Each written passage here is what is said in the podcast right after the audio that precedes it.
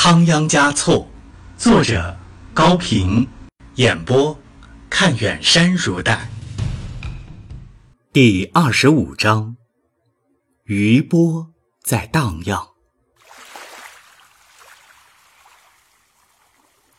青海湖面上激起的余波，在向四周荡漾。达木丁苏伦、席柱、舒兰等人。听取了蒙面人的回禀，知道仓央嘉措却已沉入青海湖中。秘密商议之后，他们决定宣布仓央嘉措行至途中暴病身亡。达木丁苏伦最后补充说：“如果有人问起是什么病，就说是水肿病吧。”不久。朝廷接到了来自西宁的报告，李藩院在奏折中写道：“驻扎西宁喇嘛商南多尔济报称，拉藏罕送来假达赖喇嘛，行至西宁口外病故。假达赖喇嘛行事悖乱，经记在途中病故，因行文商南多尔济将其死骸抛弃。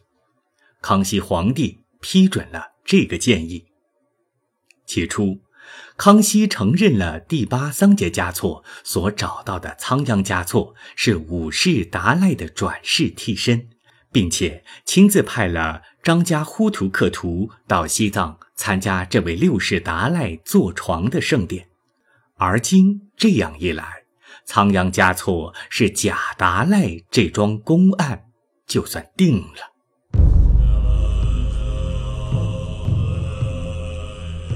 既然仓央嘉措是假达赖，而且已经病死了，连尸骸也奉旨抛弃，当然就需要有一个真正的六世达赖。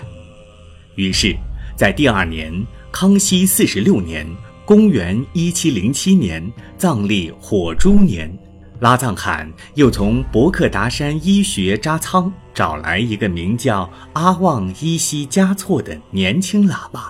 把他立为六世达赖。有人证明说，这位新六世达赖就是拉藏罕自己的儿子。不过，既然皇帝的儿子要继位当皇帝，既然传说伟大的武士推荐自己的师生儿子当第八，第八又可以指定自己的儿子代替他继任第八，那么拉藏罕为何不可以让自己的儿子当达赖呢？尽管这位新六世达赖在两年之后得到了康熙皇帝的册封，不论是西藏人还是蒙古人都普遍的只在表面上承认他，人们对仓央嘉措的思念和同情仍然有增无减。人们在谈到仓央嘉措的时候，仍然称他为塔木界清巴，而对这位新六世依稀嘉措。则只称古学，在人们的心目中，所谓假的倒是真的，所谓真的倒是假的。那时的西藏上层集团为了自身的利益，利用了这种名义，你找一个，我也找一个。经过几年的酝酿和准备，他们通过乃琼护法神的口宣布说。在东方喀木地区的礼堂找到了七世达赖、六世达赖仓央嘉措的转世替身。这是个诞生于藏历土鼠年公元一七零八年七月十九日的孩子，名叫格桑嘉措。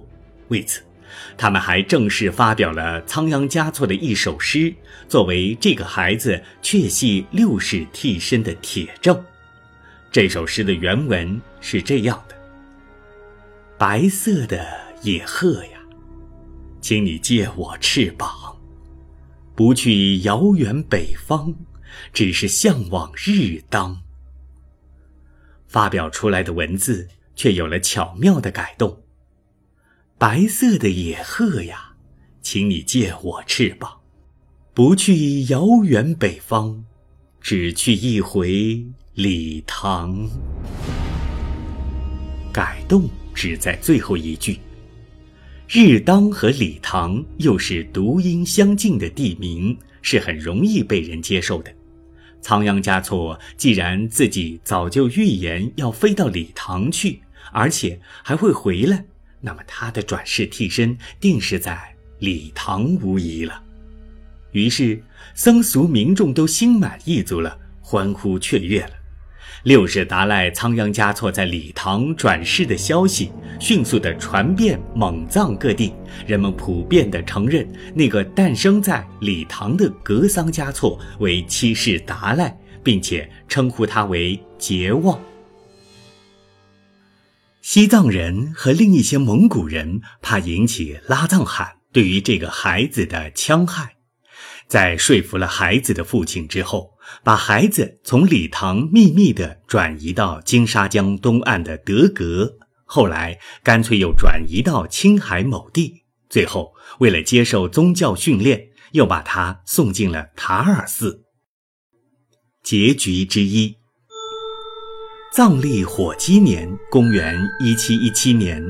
蒙古准噶尔部的大兵在策旺阿拉布坦的弟弟策林敦多布的统帅下，以替达赖五世、达赖六世和第八桑杰报仇，赶走真正的假六世达赖，把权力交还西藏人民等一大堆名义下，于十月二十九日攻入拉萨。拉藏汗坚守着布达拉宫。十二月三日。拉藏汗冲出布达拉宫夺路突围，在白刃战中，他杀死了十一名敌人，最后被砍死在宫前。他的妻儿和年迈的班禅同时被俘。结局之二，拉藏汗所立的六世达赖依稀嘉措也被废黜了。关押在布达拉宫对面的药王山上。康熙五十九年（公元一七二零年）藏历铁鼠年，也被取归京了。以后死在内地。结局之三：康熙五十九年二月（公元一七二零年）。康熙皇帝承认了居住在青海塔尔寺的格桑嘉措实系达赖后身，诏加封弘法觉众第六世达赖喇嘛，并送他一颗刻有满蒙藏文字的金印，上面刻的是达赖六世之印，回避了前两个六世达赖到底谁真谁假的纠缠。至此，西藏先后共有了三个六世达赖。然而，西藏人却一直认为格桑嘉措是仓央嘉措的转世，都把他算作七世达赖。第三个六世达赖在康熙所派兵马的护送下，于同年九月十五日到达拉萨，在布达拉宫正式坐床。这个十二岁的孩子，踏上从塔尔寺去布达拉宫的途程，在经过茫茫的青海湖时，会想到他的前身吗？对于仓央嘉措，他知道些什么呢？在仓央嘉措去世若干年之后，有个名叫阿旺伦珠达吉的喇嘛，写成了一部书《仓央嘉措秘传》。